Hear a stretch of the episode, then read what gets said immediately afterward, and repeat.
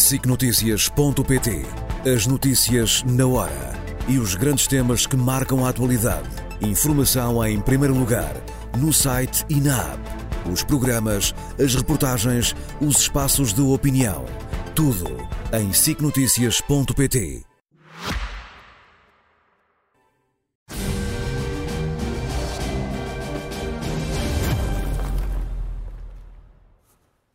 Nuno, boa tarde. Olá, boa tarde. Bem-vindo. Muito obrigado. O prazer é meu. Temas não faltam e muito delicados. Deixa-me começar pelo primeiro, do qual se fala muito pouco, que não deixa de ser curioso. Como é que a diplomacia uh, em Portugal está a viver estas eleições e, sobretudo, quais são as preocupações uh, que os diplomatas que representam o mundo uh, em Portugal estão a ver estas eleições e preocupações que têm? Eu já trouxe esse problema aqui várias vezes a outros propósitos, para não nos esquecermos que Portugal, hoje em dia, chamemos-lhe ou não, um bom aluno europeu e mundial, está inserido em tantas organizações internacionais que é normal que a diplomacia uh, estrangeira uh, olhe com interesse aquilo que se passa. É evidente que o interesse neste momento está centrado no processo eleitoral que todas as embaixadas acham que já começou. algumas delas reforçaram substancialmente em profissionais e dos seus países ou contratados aqui para seguir todo este processo.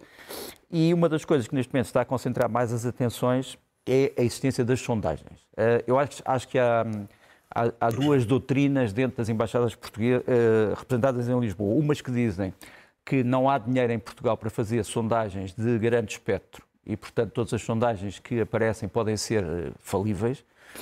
Houve um embaixador que me disse há quatro dias, cinco dias, que só havia uma entidade em Portugal que tivesse dinheiro para fazer sondagens com uma amostra enorme e, portanto, pudesse, de certa forma, uh, ser mais fiável. O que os preocupa é a radicalização da política portuguesa, nas áreas. Preocupa-os.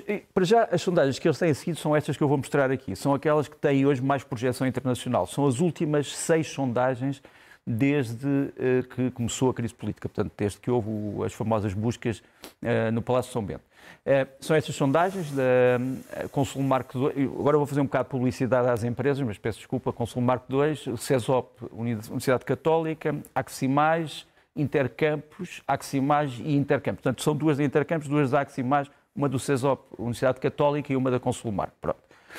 Estas sondagens, se tu vires bem, são seis e dão uh, três vitórias para o PS e três vitórias para o PSD. E depois, isto é, é, algo que, no fundo, segue um bocadinho a preocupação dos diplomatas. Eles acham que, há uma espécie de um empate técnico entre os dois partidos.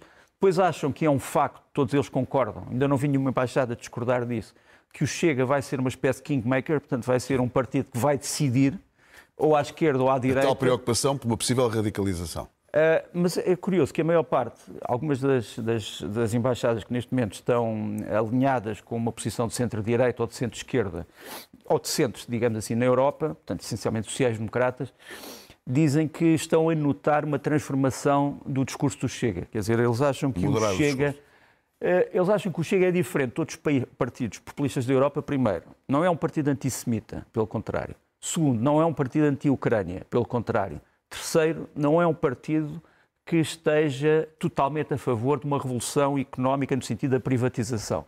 Pelo contrário, portanto, eles salientam todos entrevistas recentes do líder do Chega a dizer que, quanto aos funcionários públicos e outros setores do Estado, não vai entrar numa, numa fúria de desmantelamento, digamos assim, do papel do Estado. Portanto, eles acham que o, o caso português é um caso atípico na Europa, quer dizer, que não se pode comparar os chamados populistas portugueses aos espanhóis, aos italianos, aos franceses, aos alemães, muito menos aos alemães, e a outros. E depois também, uma das coisas que dizem é que os chamados grupos populistas portugueses não estão controlados, como noutros países do mundo, por exemplo, pelo Kremlin, em que a Rússia tem dado muito dinheiro para esses partidos. Pronto. Uh, outra coisa que tem aqui sido salientada uh, por todas as, as, embaixadas que têm olhado para isto é que eles acham, nenhum de, nenhuma, nenhuma embaixada acha, no fundo, que vai haver uma maioria absoluta de um só partido. Pronto, isso também nós já sabemos. Prepararam-se é para isso. Prepararam-se para isso. Uh, outra coisa também que se prepararam é para a tentativa de interpretação para onde é que vão os votos de pessoas que dizem que vão votar noutros partidos. Porque se tu vires, vires bem ali nas seis sondagens, tu tens percentagens que vão desde 7,6% a 2% de pessoas que dizem vamos votar noutros partidos. E, portanto, o, o que os analistas uh, diplomáticos dizem é que estes votos podem ir realmente para pequenos partidos que nós não conhecemos sequer, mas podem ir também para os partidos maiores, embora isso ainda não seja declarado. Mas, portanto, há uma margem que eles calculam entre os 7,6 e os 2 que temos ali, que uh, podem realmente também decidir uh, uma eleição. Antes Outro... de avançarmos ao próximo Diz. ponto, deixa-me só perguntar-te o seguinte. Eu ainda vou falar sobre este assunto. Sim, até porque eu preciso perceber uh, o, o, que não os preocupa, agora é importante perceber o que é que os preocupa. Sim. Mas é... antes, antes disso, deixa-me perguntar quais são, quais são as embaixadas, quais são os diplomatas que estão mais preocupados com isso? Não, eu, eu diria que todas as embaixadas uh, representadas em Portugal neste momento estão fortemente uhum. uh, empenhadas no seguimento do processo político português e, portanto, eu não ia aqui, aliás, seria deselegante da minha parte, não ia aqui eh, salientar nenhuma. Uh, mas só para dizer que Portugal está no centro das atenções certo. e irá estar no centro das atenções, eu diria até maio. Porquê? Perguntas-me assim, porquê até maio? Porque, depois explicarei um dia destes, mas até maio uh, estas embaixadas estarão essencialmente mobilizadas. O que é que mostrar... preocupa mais nesta altura? Uh, o que preocupa mais é essencialmente a possibilidade de Portugal encontrar uma forma de estabilidade política uhum. que lhe permita desenvolver a economia e que, ao mesmo tempo, não provoque uma crise maior no seio da Europa. Portugal é considerado um país essencial na construção europeia eh, e um dia destes falaremos nisso. Mas eh, queria só mostrar mais uma sondagem que tem sido também muito vista na, nos meios diplomáticos, que é, uma, que é chamada Poll of Polls, portanto, uma sondagem das sondagens eh, do instituto chamado Político. O Político foi, começou por ser um instituto de informação eh, que tinha uma espécie de um jornal eletrónico nos Estados Unidos, com sede em Washington, depois foi comparado por, pelo grupo Springer, alemão, eh, e aquilo que este, este político diz é que precisamente continua a haver uma, um empate técnico e depois os tais observações que nós tínhamos aqui referido. Agora, há dois elementos que também têm sido muito estudados, que é o problema macroeconómico em Portugal. E tem sido estudado, por exemplo, esta curva, que todos os diplomatas acham que é o grande sucesso português nos últimos tempos, que é o combate à dívida externa. Eh, vamos mostrar aqui a queda da dívida externa portuguesa eh, desde, no fundo, os anos 90 até eh, ao, ao ano de hoje. Tu vais ver que temos um aumento imenso por volta da década do começo deste milénio, mas temos, começamos a ter uma, uma, uma queda substancial o que é extremamente importante, é evidente que a dívida externa portuguesa ainda está acima dos 100%, mas o descer abaixo dos 100% é um sinal psicológico que também toda a diplomacia reconhece. Por fim, há uma coisa que é observada, é que os fenómenos económicos em Portugal e Espanha são mais ou menos paralelos. Repara aqui, eh, é o número mais conhecido e mais recente da confiança, do índice de confiança do consumidor em Portugal e Espanha, está muito baixo, está negativo, mas está a continuar a cair, quer em Portugal, quer em Espanha eh, cai mais em, Espanha do que em Portugal, mas são uh, elementos que nos indicam também um paralelismo da situação económica entre os dois países. Deixa-me avançar, porque parece-me que este tema é extremamente pertinente uh, uh, e tem a ver com alertas de segurança. Algumas das grandes capitais europeias estão uh, sobre a alerta de segurança máximo. Isso é verdade? Há uma ameaça? Há um exagero? E o que é que está por trás disto? O que é que preocupa, nesta altura, os grandes centros, as grandes capitais europeias em relação à segurança? Há uma ameaça, eh, mas eu diria que pode também haver um exagero no sentido em que os governos da Europa preferem exagerar do que ser apanhados de surpresa. Agora, há aqui dois, dois problemas em relação a esta ameaça de segurança que eu vou referir. Ela foi referida durante a semana, mas nós vamos aqui dar alguns pormenores. Para já, eh, qual é o homem que neste momento está na posse de mais elementos desta investigação? A investigação é uma investigação que diz que o Hamas teria um grupo dissidente armado que estaria na Europa e que contrariaria, digamos assim, eh, a corrente normal do Hamas, que era o de não hostilizar num país europeu, e que este grupo armado estaria a preparar uma série de atentados contra instituições judaicas na Europa. Não contra instituições europeias, mas contra instituições judaicas na Europa. São coisas diferentes. Eh, contra empresas, eh, contra cidadãos individualizados, contra sinagogas, etc. Ora bem, o homem que neste momento está na posse mais dados sobre este problema é este homem que vamos aqui mostrar, que está ali à direita, é o Finnborg Anderson. Anderson, é o diretor do Serviço de Informações tivemos Serviço Secreto da Polícia Dinamarquesa. A Dinamarca tem os serviços secretos internos integrados dentro da polícia. Ah, o PET tem ah, desencadeado várias operações nos últimos dias. Temos aqui alguma atividade do PET que tem forças especiais que têm praticamente feito operações em toda a Dinamarca. Estas operações têm também tido eh, paralelo, por exemplo, em países como a Alemanha. Vamos mostrar aqui uh, as chamadas unidades SEC uh, da Alemanha no, no estado de Schleswig-Holstein. Também uma, uma, uma, ação armada muito recente. Ora bem, Porquê é que isto está a dar? Porque aparentemente descobriu-se este mapa que vamos aqui mostrar, que é um mapa que mostra que haveria células uh, com aqueles nomes que nos aparecem ali. Nós temos os nomes completos, mas estão em segredo de justiça, portanto não vamos dar os nomes completos. Portanto, haveria um grupo que tinha sede em Berlim em Roterdão, uh, que estaria à procura de um arsenal portanto, de armas e munições que estaria na Europa já há algum tempo, mas cujo paradeiro não era conhecido. Especula-se que este arsenal estaria nos Países Baixos. Pronto. E estes homens teriam entrado em ação a partir de ordens que teriam sido recebidas do Líbano da parte de um grupo chefiado pelo senhor Khalid Carrazo. Quem foi o Khalid Carrazo? Khalid Carrazo era o número 2, digamos, da ala armada do uh, Hamas. Ele estava no Líbano. Entretanto, quando esta operação começou, houve uma operação israelita no Líbano e ele morreu, portanto ele foi, foi morto, mas os seus seguidores continuam um, a tratar, digamos assim, da, da continuação da sua obra, chamemos-lhe assim, eh, os homens que estavam uh, e que foram presos uh, no, nos Países Baixos e no, na Alemanha tinham três fundações ligadas a eles, fundações filantrópicas. Isto é um verdadeiro quebra-cabeças. É um quebra-cabeças. Eu não vou dizer o nome das fundações, elas podem estar totalmente inocentes. Portanto, as fundações, entre outras coisas, uh, dedicavam-se a auxiliar populações que se queriam converter, digamos assim, ao Islão. Mas para complicar ainda mais as coisas, na Dinamarca foram descobertos dois círculos. Um de pessoas que estavam ligadas politicamente a esta rede e outra de pessoas um, de uma organização que aparentemente traficava armas, é, chama-se Loyal Família, é uma espécie de máfia dinamarquesa. Uhum. Muitas destas pessoas foram detidas, mas há também ainda pessoas uh, em fuga. A grande questão é de saber, este grupo existe mesmo? Segundo, tem alguma ligação mesmo com o Hamas ou é um grupo totalmente dissidente? Terceiro, tem alguma ligação com os famosos grupos jihadistas que estão a ser investigados na Europa? São algumas das perguntas que têm que ser uh, feitas e que estão na mesa, por exemplo, de uma instituição como o INTSEN. O INTSEN é o Serviço de Informações da Europa. As pessoas talvez não saibam que a União Europeia já tem um serviço secreto, Serviço de Informações. É o INTSEN, está aqui a sua sede em Bruxelas, curiosamente é dirigido por um português, uh, está uh, a estudar muitas ameaças externas à Europa, aos países europeus, e teve mais isto a cair em cima da mesa recentemente. Portugal uh, pode ou não estar envolvido numa possível rede? Não há, não há muralhas invisíveis. Uh, nem visíveis nem invisíveis. E mesmo com, a, enfim, com, a, com o novo cuidado e com a possibilidade do sistema de Schengen ser suspenso para haver uma, uma, uma reabertura, uma, um, um fecho de fronteiras, é impossível uma pessoa dizer o sujeito A que estava em Roterdão nunca veio a Lisboa ou não virá a Lisboa.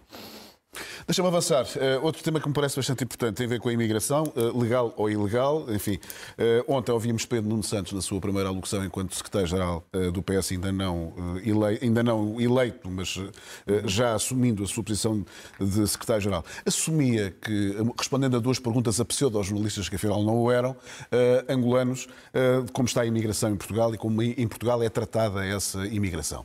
O que é que está aqui em causa? É, é o facto de ser uma, a preocupação é sobre a imigração propriamente dita, ou sobre a possível irregularidade ou ilegalidade dessa mesma imigração? Dois pontos, já que referiste o novo líder do PS, só para te dizer que o, as, as, embaixadas estrangeiras em Portugal também têm sondagens sobre qual é que seria o candidato do PS mais propício para ganhar ou perder as eleições. Eu não vou dizer em que lugar é que está o Pedro Nuno Santos, mas não é aquele que estaria melhor colocado. Mas pronto, mas isso para ganhar. Mas, mas isso é o, é o problema das, das sondagens que existem. Qual era o lugar em que uh, Não, isso não, não, vou dizer, não vou dizer mais nada, mas só para te dizer que em relação à, à, questão da imigração ilegal, ela vai ser um tema fundamental não só nesta campanha, uhum. mas vai ser também um problema fundamental em todas as campanhas políticas que se vão dar na Europa. Que números Porque, é que temos, que dados concretos, que previsões, o que é que se pode dizer? Para já deixa-me mostrar aqui da Frontex, que é a agência que, europeia que trata mais destes assuntos, ela tem aqui dados deste ano. Uh, houve um crescimento em algumas áreas de imigração ilegal e houve um decréscimo. Onde é que houve o crescimento? Em três áreas que nos podem preocupar, porque ficam mais próximas de Portugal, que são a, a área da África Ocidental e os dois centros do Mediterrâneo, quer o Mediterrâneo Central, quer o Mediterrâneo uh, Oriental. Portanto, o Mediterrâneo Central e Ocidental e o Mediterrâneo Oriental são aqueles que neste momento causam mais problemas onde, onde há mais incidentes em 2023 de entrada de imigração ilegal. Depois temos aqui, em relação a cada um destes centros de entrada, uh, várias, vários números. Enfim, não vou aqui detalhar, mas só para dizer que esses números existem. Portanto, nós temos eh, muita população africana que vem do tal circuito eh, da África Ocidental, temos muita população do Médio Oriente que vem pelo circuito do Mediterrâneo. Nós temos aqui os números, eh, são números que preocupam sobretudo a Península Ibérica, eh, que está hoje mais vulnerável do que estava há um ano atrás ou há, dois anos atrás. imigrantes ilegais ou legais? Felizmente, muito mais legais do que ilegais. Pronto, temos aqui os números da Espanha. Nós não conseguimos ainda obter os números de Portugal, espero que os consigamos obter tens, tens aqui a imigração uh, ilegal, costumamos dizer irregular, pronto, uh, para a Espanha. Tens ali a imigração irregular uh, azul e a imigração regular a um tom mais escuro e, como tu vês, a imigração irregular é mínima comparada com a, um, com a regular. Mas mesmo assim, obviamente que tem que nos preocupar, porque o problema da imigração irregular é também o estado de sofrimento de quem chega. Claro. E o estado de riqueza de quem promove quer dizer, que é outros problemas que geralmente se costuma explicar. Já agora, só para te dizer que a, a famosa zona de imigração irregular centro-oriental, que era aquela que vinha essencialmente do leste da Europa e do centro da Europa, está a ter cada vez menos importância em Espanha. Uh, aquilo que neste momento tem mais importância são aqueles centros do Mediterrâneo e um, ehm, do Ocidente uh, que eu há bocadinho referi. Deixa-me também dizer-te que uh, a agência portuguesa que neste momento tem a responsabilidade extrema de lidar com este problema é a AIMA, eh, que temos aqui. Este é o seu novo, é o seu novo logo e o seu novo, nova página. Ela substituiu o CEF, mas como tu sabes, é uma substituição apenas parcial, porque esta agência é apenas uma das, das muitas que vai tratar uh, dos problemas de imigração. Porque não te esqueças que a PSP, a PJ, a GNR e, uh, no fundo, as instituições do notariado vão ter também um papel importante. Até que ponto esta mudança prejudica uh, um banco de dados que é tão importante uh, para esta substituição, para esta mudança? Uh, eu vou-te dizer uma coisa. Eu gostaria que esse banco de dados pudesse estar inteiramente sob controle de uma entidade. Faz sentido que seja numa só. Faz sentido e, e, em grande medida, a parte criminal desse banco está sob controle da Polícia Judiciária. mas gostava que o processo fosse mais rápido, sinceramente, de acesso. Por fim, só para te dizer que no meio disto tudo vai também aparecendo um fenómeno atípico de uh, imigração, que é a imigração política, ou promovida por, para fins políticos.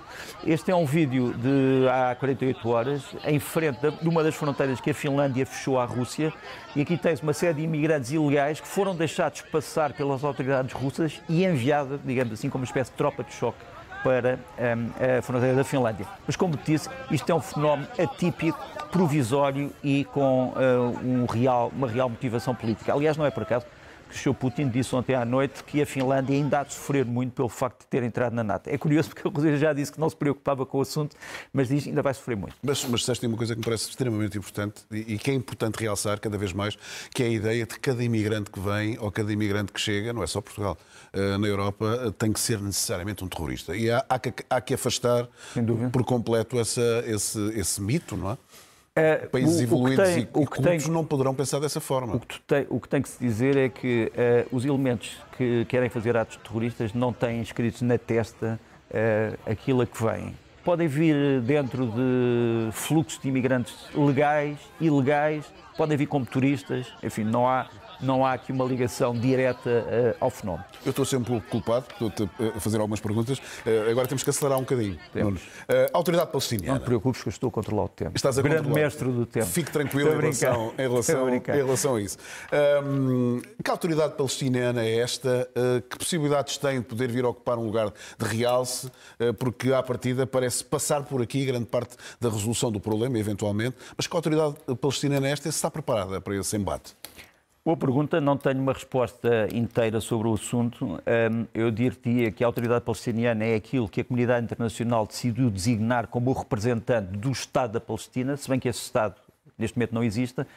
E devo dizer uma coisa, desde o começo da campanha de Gaza que nós estamos a ver dois fenómenos. Um, todos os países da Europa e os Estados Unidos dizem que queremos dois Estados. Queremos um Estado palestiniano queremos um Estado israelita. Mas no terreno, eu acho que esses dois Estados são cada vez menos viáveis. E se fores ver eh, as decisões do governo israelita e as palavras do governo israelita das últimas 48 horas, dão a entender que a ideia de um Estado palestiniano é cada vez menos aceita em Israel. Isso é um problema. porque não sabemos uh, se isso vai ou não uh, transformar totalmente o Médio Oriente. Tirando Rabin e Arafat, pelos vistos, foi só o único momento em que isso foi viável. É? Mas o problema é que o Sr. Netanyahu terá dito que os acordos de Oslo, que até agora comprometiam Israel, que foram totalmente destruídos e que agora vai passar a ser tudo numa base casuística. Vocês dão isto, nós damos isto. Vocês tiram isto, nós tiramos isto. Pronto. Uh, mas só para te dizer que, em relação à autoridade palestiniana, ela existe. Uh, há um homem que todas as pessoas dizem que poderia ser o unificador desta autoridade, que este homem que nos aparece aqui. Ele é o atual primeiro-ministro da Palestina, Mohamed Ibrahim Staye, é um dos uh, diplomatas palestinianos mais conhecidos no mundo. Ele é um dos grandes adeptos uh, da entrada da autoridade palestiniana na faixa de Gaza. Como novo instrumento de controle, mas o problema é de saber se Israel está de acordo quanto a isso. Deixa-me mostrar também esta imagem que me parece importante. Foi uma reunião da semana passada, praticamente só o leste-oeste é que falou sobre isto. É a reunião dos ministros dos, ministros dos negócios estrangeiros de vários países árabes Uh, e incluindo da autoridade palestiniana. Tens aqui em Washington, uh, numa reunião promovida pelo Departamento de Estado americano, a partir da esquerda para a direita, espero estar a reconhecê-los todos, o Ministro dos Estrangeiros da Turquia, o Ministro dos Estrangeiros da autoridade palestiniana, o Ministro dos Estrangeiros do Qatar, o Ministro dos Estrangeiros da Arábia Saudita, que está a tomar a palavra, o Ministro dos Estrangeiros da Jordânia e do Egito. Acho que acertei em todos. Qual, o, que é que decidiu, o que é que se decidiu nesta reunião? Uma coisa que não foi dita em público, mas que nós podemos dizer aqui a dizer em privado, foi esta. O Hamas precisa de se desarmar. Ou seja, precisa de entregar todas as armas que tem e dizer dissolvemos as brigadas de Izadim al-Qassam. E em troca receberia o quê? Em troca receberia a promessa de Israel de que Israel não o incomodaria mais como movimento político. Saber se isto é possível ou não, houve. Uh, não, poria, uh, não poria dinheiro em nenhuma aposta sobre o assunto. Agora, que esta proposta está sobre a mesa, o Hamas desmilitariza-se e é reconhecido por Israel. Não tenho certeza que isso seja possível, mas é uma proposta que neste momento está sobre a mesa. Agora, o que posso dizer é que a autoridade palestiniana tem ela própria problemas internos que tem que resolver. Este vídeo eu tenho que, tenho que salvaguardar, que é um vídeo violento, e portanto é um vídeo, eh, enfim, tem que ser visto com, com, com a precaução em relação a, a espíritos mais sensíveis e, e a crianças, obviamente. Trata-se de uma operação policial na Cisjordânia em que a polícia da autoridade palestiniana tenta deter um grupo de traficantes de droga, acaba por ser cercada, envolve-se um tiroteio imenso, com baixas entre a, polícia palestiniana. Eh, este grupo de traficantes de drogas estaria ligado a um outro grupo que se chama os Filhos de Abu Jandal, que seriam dissidentes do Hamas e que queriam uma revolução na Cisjordânia, derrubar a autoridade palestiniana e transformá-la num Estado Islâmico. Portanto, só para dizer que a autoridade palestiniana é precisa, é necessária, mas tem neste momento demasiados problemas internos. Nuno, vamos para a guerra da Ucrânia. O mundo democrático presumo que está muito preocupado com, com, com a situação. Um... Há até quem admita, sobretudo alguns analistas internacionais, que a Ucrânia, se não perdeu a guerra, está prestes a perder a guerra. Está prestes, até 2026, a ver-se ocupada por quem a está a ocupar. Isto é mesmo assim? Ou a Ucrânia tem aqui uh, soluções, uh, enfim, desconhecidas, secretas, como uhum. quisermos chamar, que possam contrabalançar a falta de, de, de, cumprimento que, pelos vistos, quer a Europa, quer os Estados Unidos estão, nesta altura, a levar a cabo e que está a prejudicar muito a Ucrânia? Telegraficamente, primeiro, quem se preocupa mais são os próprios ucranianos, não têm outro sítio para ir.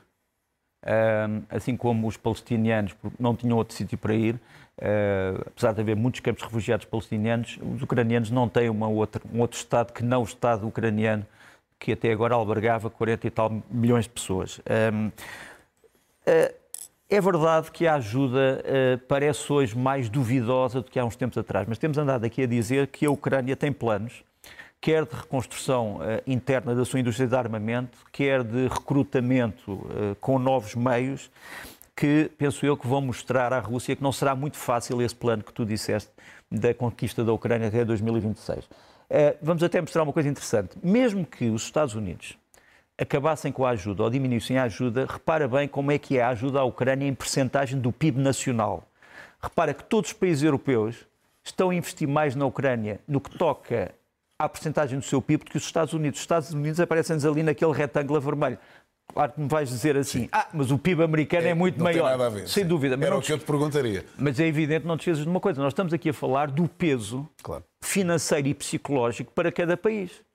Repara, os Estados Unidos nesse aspecto estão a suportar muito menos peso do que os países europeus. E, portanto, é preciso não nos esquecermos que, apesar de a ajuda americana poder estar em risco, a ajuda europeia não está. Uh, e isso é algo que anima também os ucranianos. E vais-me dizer, ah, mas a ajuda europeia está dependente de um fator que é a Hungria. Já vamos lá, mas isto é o que se passa em termos de ajuda europeia. Os países europeus, quer bilateralmente, quer em projetos comuns, têm ajudado muito mais a Ucrânia do que aquilo que se pensa. E estamos a falar em percentagem do seu produto interno bruto.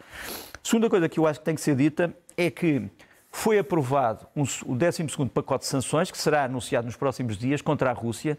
É um grande triunfo da Ucrânia na União Europeia, mas a Ucrânia precisa de outra coisa.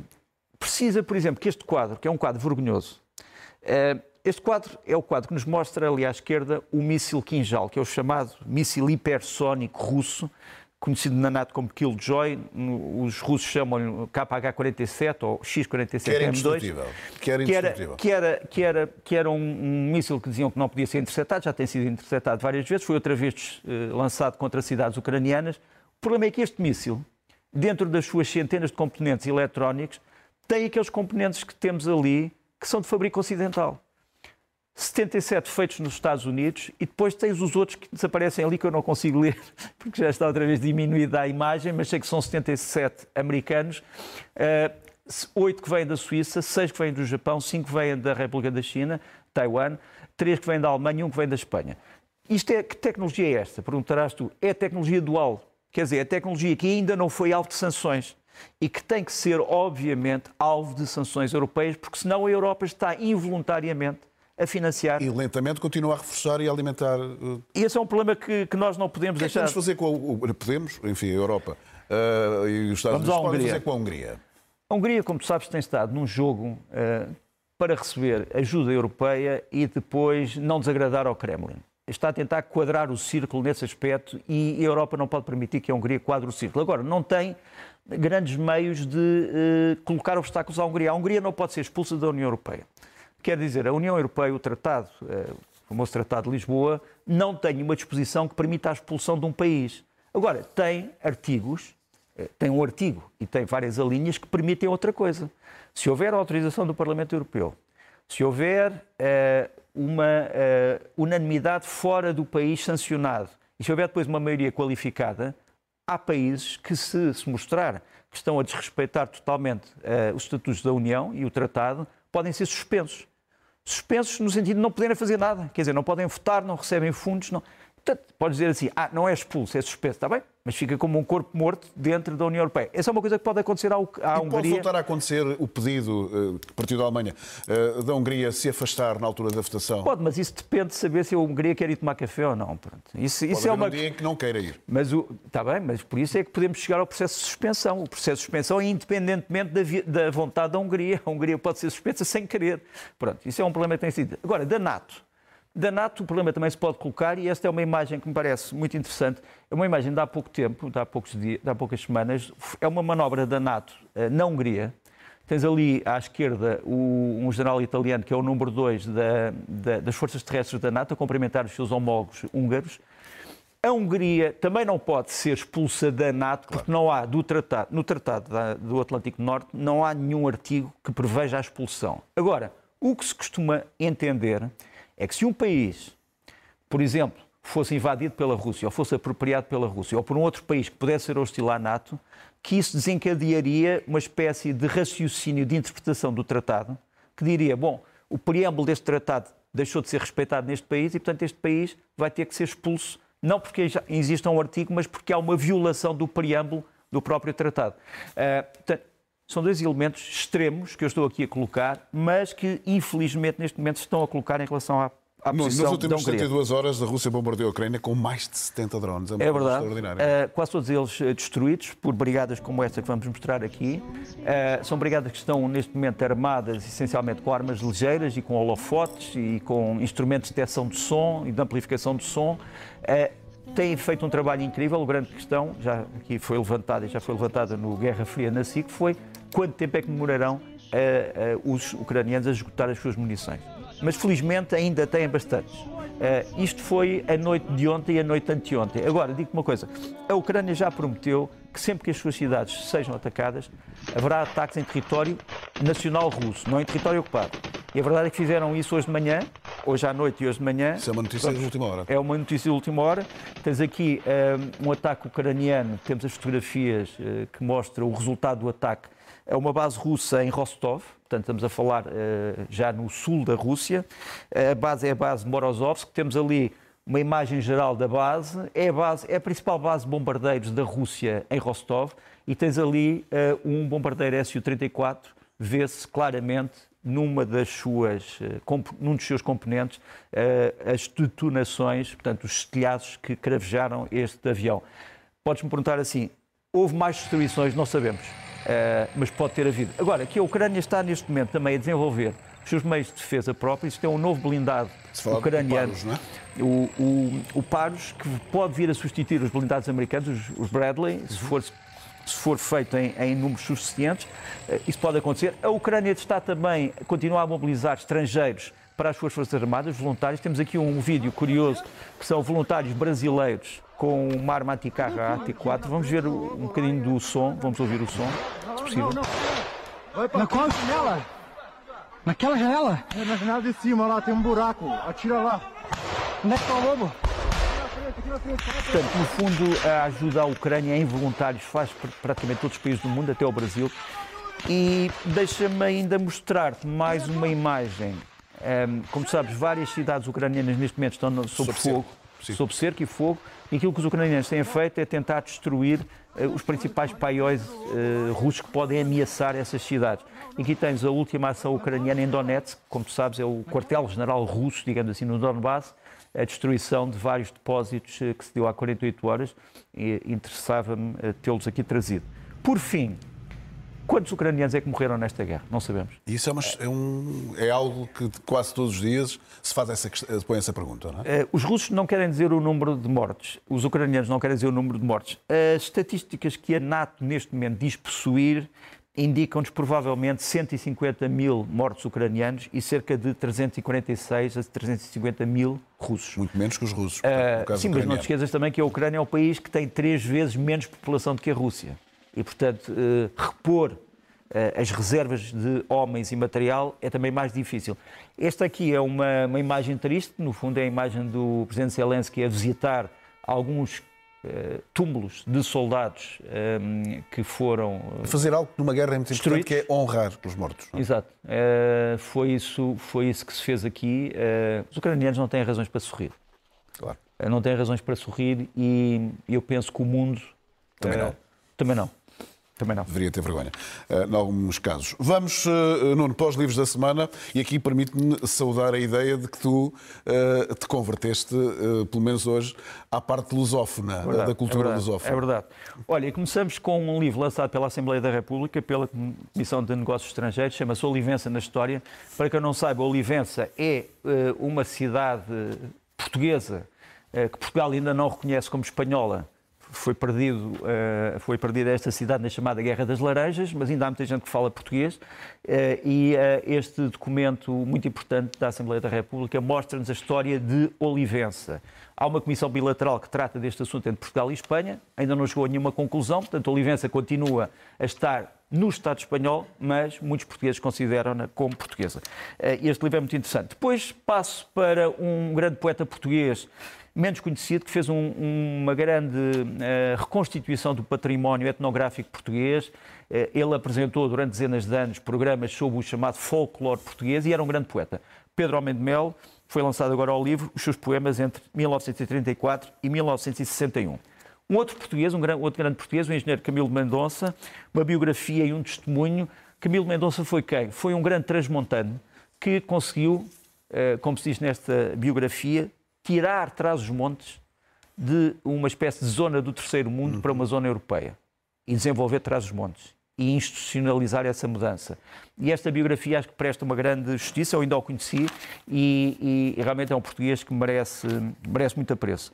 Depois de Amadeu Araújo e de Manuel Vilas Boas, Moçambique, o papel da Igreja Católica em Moçambique, quer no período em que Portugal exerceu a administração, quer depois no período da Guerra Civil, eh, entre Renamo e Frelimo, e agora, eh, nem sempre os interesses da Igreja Católica Universal coincidiram com os interesses do Estado português e depois com a Frelimo, com o Estado da Frelimo, Mas é preciso ler esse livro para perceber isso. Para perceber isso. Vamos avançar para. Uh, Apetecia-me só dizer aqui uma coisa em relação ao, ao livro que tu escolheste do Camilo Mendonça. Há dias, numa conversa com, com amigos uh, brasileiros, uh, em especial, se dizia que uma das grandes vitórias de Portugal no Brasil nos últimos anos era, no caso de São Paulo, se ter retirado a ideia uh, que os portugueses transmontanos andam todos vestidos de preto.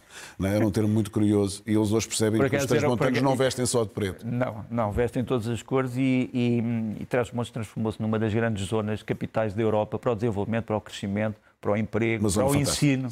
Para o ensino, coisa que às vezes não, não falamos. Uh, mas que é muito importante. Vamos avançar para os filmes eh, da semana, Nuno, uh, com um filme muito especial, não é? o Som da Liberdade. Som da Liberdade. Som da Liberdade do Eduardo Verastegui, que vai estrear para a semana. É um filme polémico, porquê? Para já porque trata de um assunto polémico, que é aquilo que é o maior crime dos tempos recentes, que é o tráfico de seres humanos e, sobretudo, de crianças. Este filme é um filme que causou alguma controvérsia nos Estados Unidos porque houve pessoas que se sentiram tocadas pelo filme. Porque este filme denuncia, por exemplo, eh, que há muitas pessoas da alta sociedade americana que podem estar a colaborar neste tráfico quer dizer, não é apenas, digamos assim, o, o tarado da esquina ou, ou, um grupo criminoso. Quer dizer, pode haver uma conspiração maior. E isto nos Estados Unidos causou uma grande discussão, incluindo pela possibilidade de pessoas ligadas à indústria do cinema estarem ligadas também a este tráfico. É evidente que este filme não dá respostas sobre o assunto, mas é um filme que merece ser visto para mostrar pelo menos a amplitude desta desgraça. E o facto de nós desconhecemos sempre que há grandes interesses económicos por, causa, traz este tráfico. Tu há bocado falávamos, falávamos do, do tráfico de imigrantes ilegais. Onde há grandes interesses económicos, nunca são tocados. São sempre os Qual foi o último milionário que tu viste colocado por trás das grades por, por dirigir uma rede de tráfico? Muito poucos. Geralmente chegas à raia miúda, não chegas ao cimo. E este filme também traz um bocado esse problema, saber quem controla estas redes e como é que elas são controladas. É evidente que é um filme que não é um documentário, portanto, tens aqui largas zonas de ficção, mas é um bom começo para uma discussão que eu acho que seria muito importante. Depois, um grande filme policial, segundo filme, eh, A Última Noite em Milão, do Andrea Di Stefano, com um grande ator, para mim um dos grandes atores italianos do século XX, que é o Pier Francisco Favino. O realizador é o realizador de Escobar. Exato, de Escobar. Eh, este filme é um filme muito interessante porque, no fundo, é a história de quê? É uma história policial italiana de um polícia que nunca Felizmente nunca teve que abater nenhum suspeito, mas nesta última noite em Milão acontece alguma coisa que vai mudar a vida dele. Tem a ver com a máfia, tem a ver com as relações entre a máfia e o Estado italiano, ou setores do poder local italiano e até setores do poder judicial e do poder policial. Tem a ver com, velha história, até onde é que vai a consciência de uma pessoa. A consciência de uma pessoa pode ser comparada, pode não ser comparada, continuará sempre incólume. Seja como for, é um filme que merece ser visto e estreia também para a semana a última noite em Milão.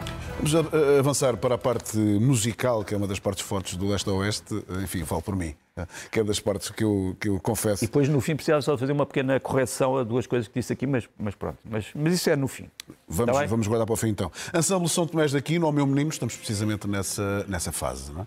O Ensemble São Tomás da Aquino é um grande grupo coral português que merece ser conhecido. Lançou agora um CD chamado Ao Meu Menino, como referiste, e eh, gostava de o mostrar aqui eh, em, plen em plenitude de funções. Vamos ouvir um bocadinho.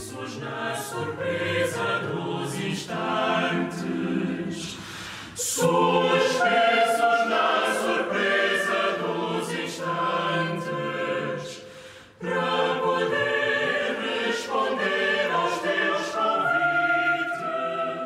Como vês, é maravilhoso.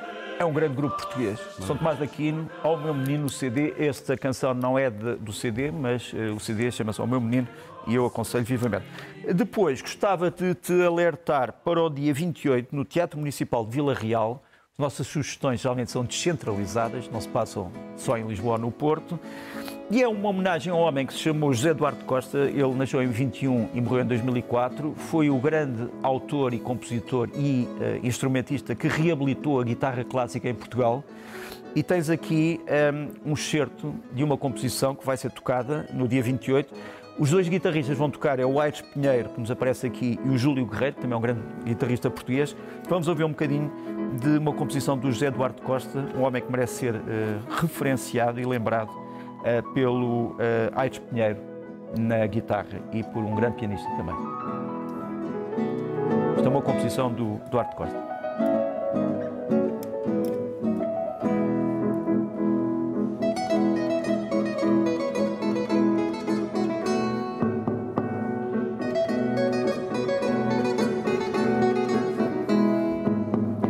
E depois, Um dos novíssimos nomes do jazz vocal é britânico. verdade, ela é eh, escocesa, eh, britânica, mas escocesa, é a Georgia Cecil, vem a Portugal hoje, às 5 da tarde.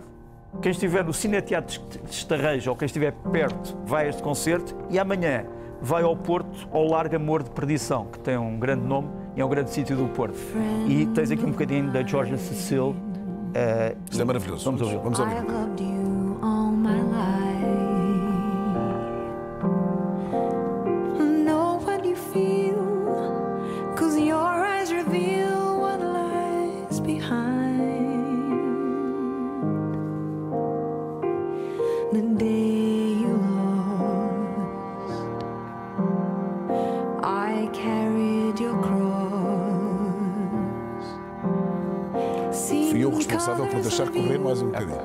Isto é absolutamente, Acumulas-me de mimos. absolutamente maravilhoso.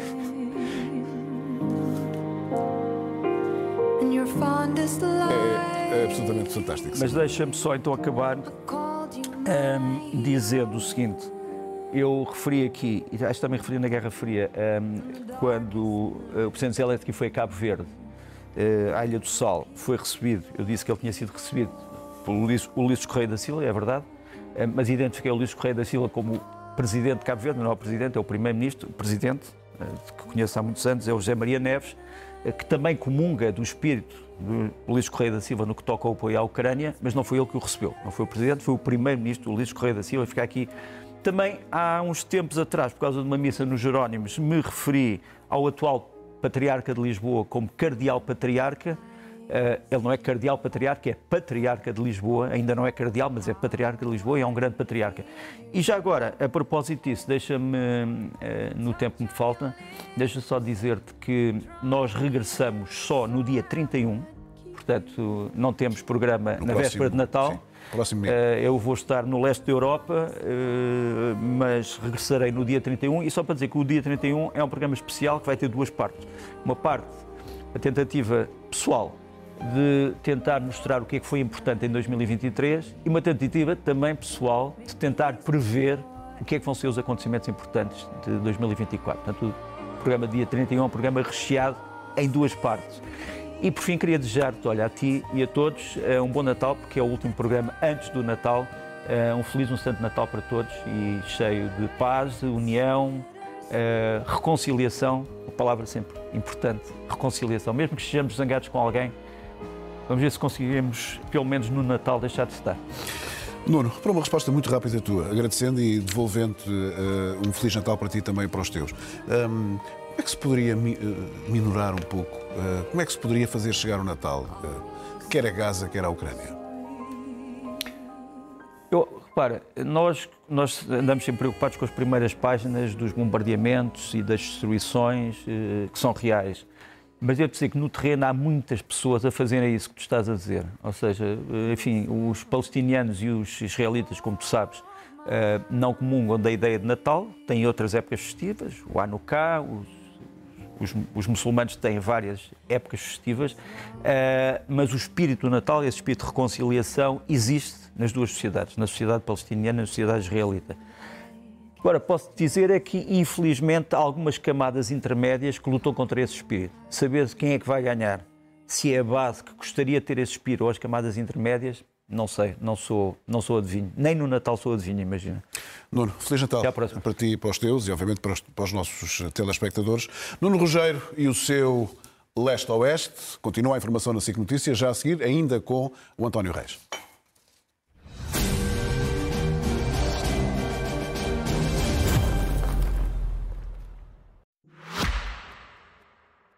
sicnoticias.pt As notícias na hora e os grandes temas que marcam a atualidade. Informação em primeiro lugar, no site e na app. Os programas, as reportagens, os espaços de opinião. Tudo em sicnoticias.pt.